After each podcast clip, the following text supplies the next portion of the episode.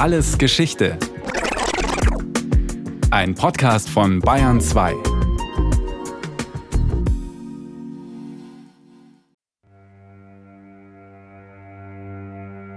Der Himmel glühte wie ein gigantischer Hochofen. Die Temperatur stieg auf 38 Grad Celsius im Schatten. Die Königin Nacht war machtlos, in die super aufgeheizte Atmosphäre Ostturkestans Kühlung zu bringen. Und jeden Nachmittag blies der Wüstenwind durch die Stadt, trocken, brennend, geschwängert mit feinem Staub, der die Straßen in einen erstickenden, undurchdringlichen Schleier hüllte. So schreibt der schwedische Reisende Sven Hedin über die Seidenstraßenstadt Kaschgar. Nur vor ein paar Tagen hatte ich fast 40 Grad Frost hoch oben auf dem Pamirgebirge durchlebt. Pamir, Himalaya, Altai, Gobi, Taklamakan. Die legendäre Seidenstraße geht durch die größten Wüsten und an die höchsten Berge der Welt. Selbst die Pässe führen dort bis auf 3500 Meter Höhe. Eine Handelsroute der Extreme und doch eine der ältesten. Der Münchner Sinologe Thomas Höllmann erforscht sie.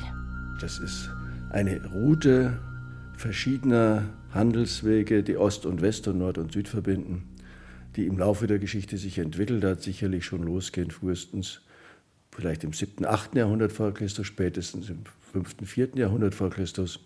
Und aus der sich dann heraus so ein Hauptstrang entwickelt hat, der in der Tat an China als Großmacht des Ostens mit dem Römischen Reich, Großmacht des Westens, spätestens um die Han-Dynastie, zweites Jahrhundert vor bis zweites Jahrhundert nach Christus, verknüpft hat.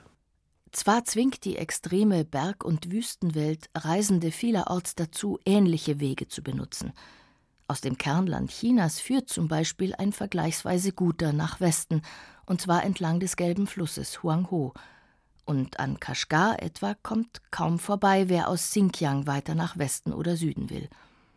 Aber abgesehen von solchen Engführungen und Knotenpunkten handelt es sich tatsächlich nicht um eine einzige Trasse, sondern um ein Netz verschiedener. Das Wort Seidenstraße ist insofern etwas irreführend. Es stammt vom Ende des 19. Jahrhunderts. Sein Schöpfer ist der deutsche Geograph Ferdinand von Richthofen. Er hat es in einem Buch von 1877 benutzt, und zwar eher beiläufig. Der Begriff ist allerdings so plakativ, dass er rasch in die Sprachen der Welt Eingang gefunden hat. Wenn man mit Chinesen heute spricht, dann gehen sie davon aus, dass der Terminus Sichuochelu für die Seidenstraße ein antiker, originärer chinesischer Terminus ist, was aber der Wirklichkeit überhaupt nicht entspricht. Es gab im antiken China keinen Begriff für die Seidenstraße. Ich glaube, Richthofen hätte sich im Nachhinein sehr stark gewundert, wenn er mitgekriegt hätte, dass der Begriff, den er mal eingestreut hat, mal Weltgeschichte machen würde. Vielleicht ist es kein Wunder, dass man sich im antiken China nicht einmal einen Begriff davon gemacht hat. Wenn man sich die Warenflüsse anschaut, dann ist allerdings ziemlich klar, wenn man sich die Endpunkte anschaut, dass das Interesse im Römischen Reich größer gewesen ist. Vor allem die Reichen und Vornehmen in Rom waren erpicht auf das Produkt aus den Kokonfäden kleiner mampfender Maden Seide. Auch wenn Schriftsteller wie Seneca dazu aufriefen, diesen verführerischen Stoff nicht zu verwenden. Tut eure purpurroten und golddurchwirkten Kleider weg, Dienerinnen. Fern seien die Röte der tyrischen Purpurschnecke und die Gewebe, deren Fäden die Seree am Ende der Welt von den Zweigen aufsammeln. Es gab ausführliche Diskussionen um die Dekadenz, die von der Seide ausgeht, dem Tragen von Seidenkleidung, insbesondere wenn sie dann auch transparent ist. Als zuständig für die Seidenherstellung galt den antiken Römern ein sogenanntes Volk der Seree am anderen Ende der Seidenstraße. Für die war allerdings China nicht als politische Einheit irgendwo wahrnehmbar. Da hieß es immer die Seres, die sind dann irgendwo im Osten und die wurden dann immer irgendwo jenseits der wahrnehmbaren Grenzen verortet, ohne dass man wirklich wusste, was man damit irgendwie verbinden kann. Handel entlang der Seidenstraße funktionierte über etliche Zwischenstationen. In direkten Kontakt traten China und Rom praktisch nicht.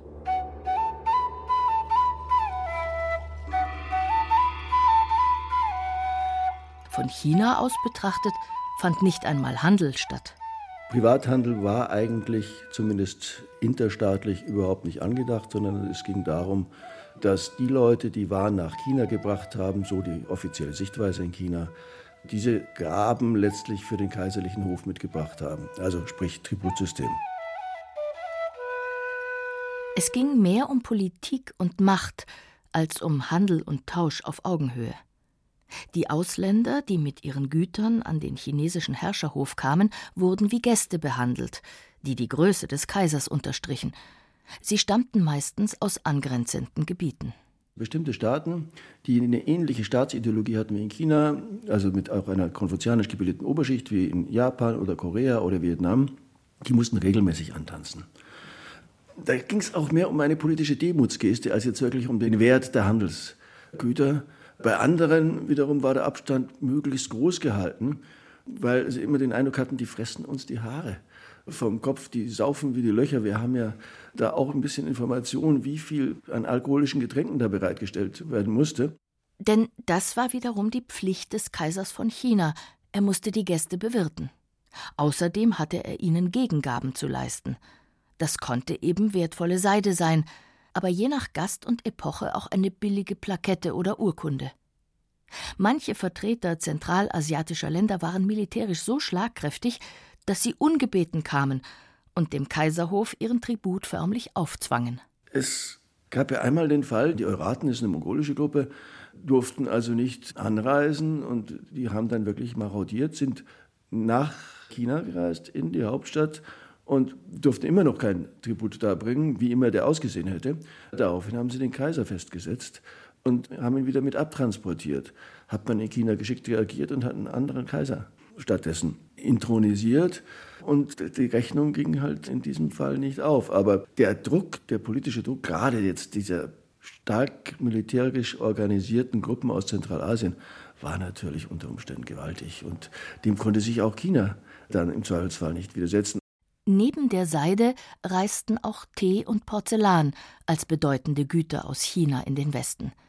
Was die Gegenfracht betraf, so freute sich mancher chinesischer Kaiser über Tributgaben wie Papageien, Löwen oder kleinwüchsige Menschen. Das kennen wir ja auch aus Mitteleuropa, beispielsweise der Renaissance, wo es ja dann auch bei Hof den Narren gab, wo es Kleinwüchsige gab, wo es ganze Menagerien von Tieren gab, die gezeigt haben, man ist nicht nur Herrscher quasi über die Bevölkerung eines Territoriums, sondern beherrscht quasi die gesamte Welt mit ihrer gesamten Vielfalt. Und in China war das ganz extrem. Besonders interessiert war der chinesische Kaiserhof an Pferden, denn die Pferdehaltung war im Reich der Mitte weniger entwickelt als bei den Steppenbewohnern ringsum.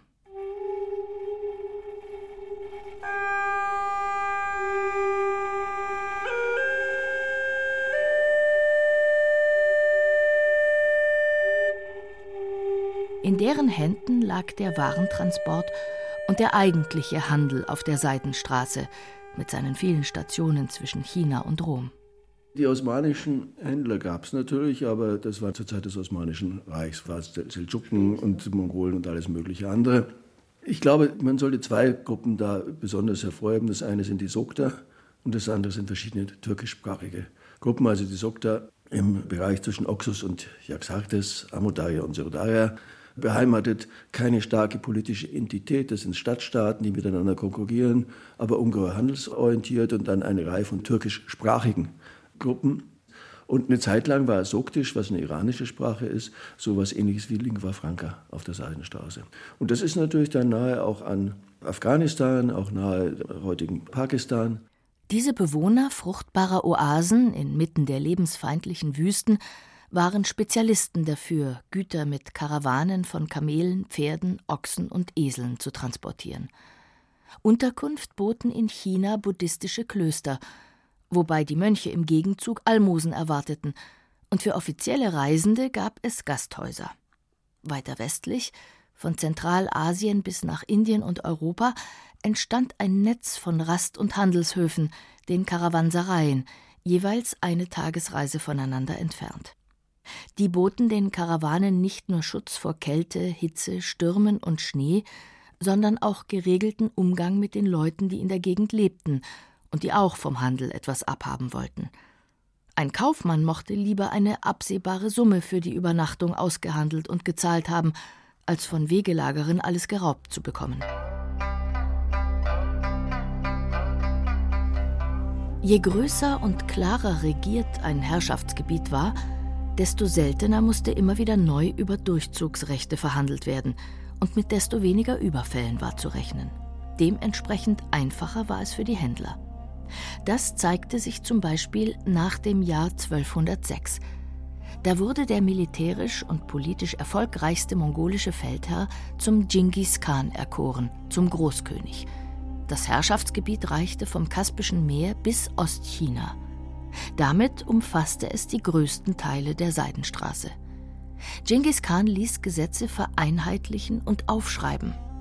Ein Netz von Poststationen mit Pferden und Booten sorgte dafür, dass innerhalb weniger Tage Nachrichten vom Hof des Großkhans in entlegene Winkel des Reiches gelangten.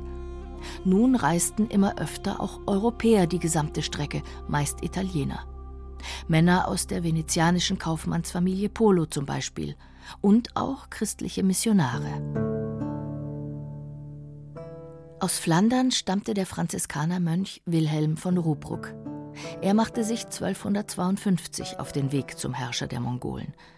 Seine Schilderungen machen deutlich, wie verzwickt das Reisen in deren Land selbst in Zeiten war, in denen das Reich vergleichsweise straff organisiert war. Während wir durch die Wüste reisten, ging es noch ziemlich gut mit uns. Aber ich kann kaum die lästigen und nervtötenden Schwierigkeiten in Worte fassen, die ich hatte, wenn ich in irgendeinen Wohnort von ihnen kam. Unser Guide ließ uns jeden Dorfchef mit Geschenken aufsuchen, und unsere Ausgaben wurden immer größer. Als wir in der extremen Hitze des Sommers im Schatten unter unseren Karren saßen, sind die Leute so aufdringlich und schamlos bei uns eingedrungen, dass sie schier auf uns getreten sind. Mitunter leerten die schmutzigen Lümmel, wie der christliche Missionar sie nannte, eine Flasche seines Weins nach der anderen. Als sie noch mehr von ihm profitieren wollten, brachte er die Empfehlungsschreiben ins Spiel, die er vom König von Frankreich und vom Kaiser in Konstantinopel bekommen hatte – Sie richteten sich an den Kaiser der Mongolen. Das beeindruckte seine Gegenüber offenbar. Mit dieser Antwort von uns waren sie zufrieden, gaben uns Pferde und Ochsen und zwei Männer, um uns zu führen. Der flandrische Franziskaner gelangte von einem Würdenträger zum nächsten und traf schließlich tatsächlich den Kaiser der Mongolen und dessen Hofstaat. Er führte theologische Dispute mit ihnen und versuchte sie zu missionieren, allerdings vergeblich. Ich hätte gerne so viel mehr mit ihnen konferiert, aber mein Dolmetscher war müde und nicht fähig auszudrücken, was ich sagen wollte, und deswegen musste ich still sein. Dafür beobachtet Wilhelm von Rubruck eingehend. Lebhaft beschreibt er Kleidung, Sitten, Gebräuche, das Rechtssystem, die Rollenverteilung von Mann und Frau, religiöse Praktiken und vieles mehr – bei allen Strapazen der Reise und Ärger über zudringliche Dörfer, saure Milch und halbrohes Fleisch beginnt er das eine oder andere sogar zu gutieren. Pferdewürste etwa oder die tatarische Fleischbrühe. Wenn wir genügend davon bekamen, waren wir wundersam gut erfrischt, und sie erschien mir der angenehmste, nährendste Trank. In der Zeit des Mongolischen Reiches und der europäischen Reisenden wie Wilhelm von Rubruck kamen diverse Neuerungen über die Seidenstraße in den Westen, häufig über die Zwischenstation Arabien. Die Nudel etwa, der Kompass oder auch, so der Sinologe Thomas Höllmann, das Schießpulver. Was auch in China entwickelt worden ist, aber zunächst hauptsächlich um Feuerwerke abzufackeln. Später hat sich das dann allerdings wirklich hin zu Schusswaffen entwickelt die dann auch irgendwie weitervermittelt worden sind bis nach Europa. Umgekehrt hatte man offenbar am Kaiserhof in China das Wissen aus dem Westen zu schätzen gelernt. Die Verfeinerung der Ballistik beispielsweise, das war dann wiederum europäisches Verdienst und die jesuitischen Priester, die dann in China missioniert haben und Eingang bei Hofe hatten, haben das nicht nur erzielt, ihre Erfolge, weil sie so nett gepredigt haben, sondern weil sie mehrheitlich Naturwissenschaftler gewesen sind. Und vor allem, wenn sie Ahnung von Mathematik hatten, Klammer auf, Ballistik, Klammer zu, waren sie besonders beliebt. Das heißt, die einfachen Kanonen gingen von Ost nach West, die komplizierteren dann von West wieder nach Ost.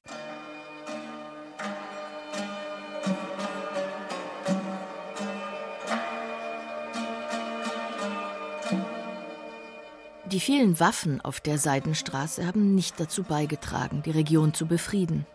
Sie war und blieb umkämpft. Je kleiner die Herrschaftsgebiete wurden, desto beschwerlicher wurden Handel und Reisen wieder. Geschichten aus Kashgar zeigen das. Die Stadt liegt am Knotenpunkt der Wege nach China, Europa, Indien, Tibet und über das Tian Shan-Gebirge nach Russland ein Flaschenhals verschiedener Routen der Seidenstraße. Nach dem Zerfall des mongolischen Reiches herrschten erst der turksprachige Timur und seine Nachfahren in Kaschgar, ab Mitte des 18. Jahrhunderts Chinesen. Mitte des 19. Jahrhunderts eroberte sie ein muslimischer Herrscher aus Kokand, das heute in Usbekistan liegt. Er ist dafür berüchtigt, dass er den Bayern Adolf Schlagintweit töten ließ. Der war unter anderem mit englischem Geld unterwegs, um die Gegend zu erforschen. Diese wurde im 19. Jahrhundert auch für Großbritannien immer interessanter. Es war die Zeit, als England, Russland und China begannen, miteinander um die Macht in Mittelasien zu ringen, erklärt der Geographieprofessor Hermann Kreuzmann. Der Herrscher aus Kokand versuchte, selbst das Monopol über die Stadt und damit den Handel auf diesem wichtigen Punkt der Seidenstraße zu bekommen und zu behalten. Kaschgar war verbotenes Land für Ausländer. Kein Russe, kein Brite, niemand sollte eigentlich Kaschgar besuchen. Das war das Verdikt eigentlich der Herrscher. Und das war auch das Problem mit Adolf Schlagenweit. Der Versuch des Herrschers aus Kokand, ebenso wie der eines kaum weniger resoluten Nachfolgers, misslang. Als drei Jahrzehnte nach dem Münchner Schlagentweid der schwedische Reisende Sven Hedin in die Stadt kam, waren die Muslime Untergebene – Dabei machten sie offenkundig die Mehrheit der Stadtbevölkerung aus. Wir ritten unter der kochend heißen Sonne durch die schmalen, staubigen Straßen Kaschgars, durch den Markt mit seinen Hunderten von winzigen Buden, beschattet von strohgedeckten Dächern, jedes von einem schrägen Pfosten gestützt, vorbei an Moscheen, Madrassen, den muslimischen theologischen Hochschulen und Karawansereien durch den Flohmarkt, auf dem alte Kleidung verkauft wird, stießen manchmal mit einer Kamelkarawane zusammen oder mit einem Zug von Eseln, die mit kleinen Wasserfässern beladen waren, und betraten den chinesischen Teil der Stadt, der voll ist mit bizarren Läden, hochgeschwungenen Dächern, gemalten Drachen und roten Reklametafeln. Am Ende fuhren wir in das großartige Tor der Residenz des Dao Tai. Er war der chinesische Chef von Kaschgar. Suffisant beschreibt Sven Hedin, wie der Dao Tai mit dem russischen Generalkonsul um die Macht über die Seidenstraßenstadt wetteiferte. Beide verfügten über Soldaten. Im folgenden Jahrzehnt beschlossen die Großmächte, ohne die Bewohner der Gegend zu fragen, dass ihre Reiche bis in die Gegend von Kaschgar reichten und zogen eine Grenzlinie. Die verlief quer über die alte Seidenstraße hinweg. Und sie wurde immer dichter, so der Geograf Hermann Kreuzmann. Heute ist die Grenze ein Stacheldrahtzaun, ein mehrere tausend Kilometer langer Stacheldrahtzaun, der hier gar nicht so gut bekannt ist. Und der ist erst in den 70er, 80er Jahren gebaut worden, unter Brezhnev. Hirten konnten dort, ich meine, nach der Kollektivierung, die in den späten 30er, 40er Jahren stattgefunden hat in der Sowjetunion und in China in den 50er Jahren stattgefunden hat, waren die Weidegebiete sehr stark von diesen Grenz Regionen ferngehalten, um nicht Leuten die Flucht zu ermöglichen von der einen zur anderen Seite. Und später war das Argument, dass dort Drogenhandel betrieben wird und deswegen dürften da keine Viehzüchter hin. Also wenn wir dort arbeiten in diesen Gebieten, ich habe da viele Projekte durchgeführt, dann müssen wir auf Polizeistationen übernachten, dürfen keine Kameras mitnehmen, dürfen nur mit einem Passierschein da hinein. Und äh, das ist also eine, wirklich eine entvölkerte Zone, um die es da geht. Man kann das auf Google Earth sehen, dass dieser Zaun dort ist. Drogen, Kriegsmaterial und Flüchtlinge. Sie spielen heute auch anderswo auf der alten Seidenstraße zwischen Zentralasien und dem Mittelmeer eine große Rolle, von Afghanistan bis Syrien.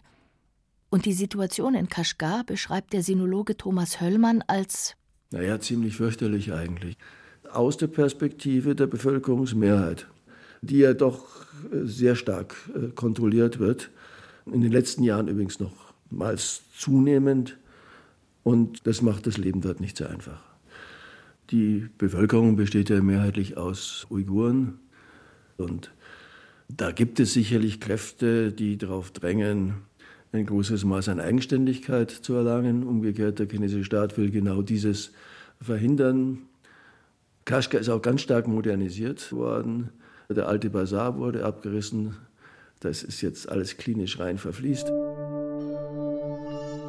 Trotz der Kriege und politischen Schwierigkeiten, ein Ende der Seidenstraße sieht der Sinologe Thomas Höllmann nicht. Ich würde nicht sagen, dass die jemals zu einem Ende gekommen ist. Genauso wie es äh, keinen Anfang, keinen eindeutig definierbaren gibt, es gibt auch kein eindeutig definierbares Ende. Es war immer ein Wechsel zwischen Land- und Seerouten. Auf der Seeroute über den Indischen Ozean und per Flugzeug wird heute der Großteil des Warenverkehrs Europas mit China abgewickelt. Aber es gab zuletzt immer wieder Initiativen aus Peking, eine, so wird sie offiziell genannt, neue Seidenstraße ins Leben zu rufen. Per Eisenbahn, Pipeline, Schiff. Dabei knüpft die chinesische Regierung an Jahrtausende alte Ziele an. Ich denke nicht, dass es darum geht, hier Frieden durch freien Welthandel zu schaffen, sondern dass es doch darum geht, China als Regionalmacht zu stabilisieren und als Hegemonialmacht zu installieren.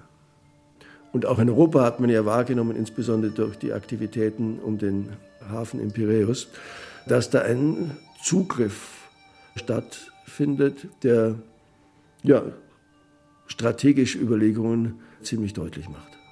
Handel, Politik und Kultur – Entlang der legendären Seidenstraße sind sie über Jahrtausende zwischen Ost und West Hand in Hand gegangen. Das war Alles Geschichte, History von Radio Wissen aus der Staffel Asien und der Westen. Diesmal mit der Folge Die Seidenstraße von Bettina Weiz. Gesprochen haben Irina Wanka, Stefan Merki und Yaji Mai. In der Technik war Christiane Schmidbauer-Huber, Regie Sabine Kienhöfer, Redaktion Thomas Morawetz. Und von uns gibt's natürlich noch viel mehr.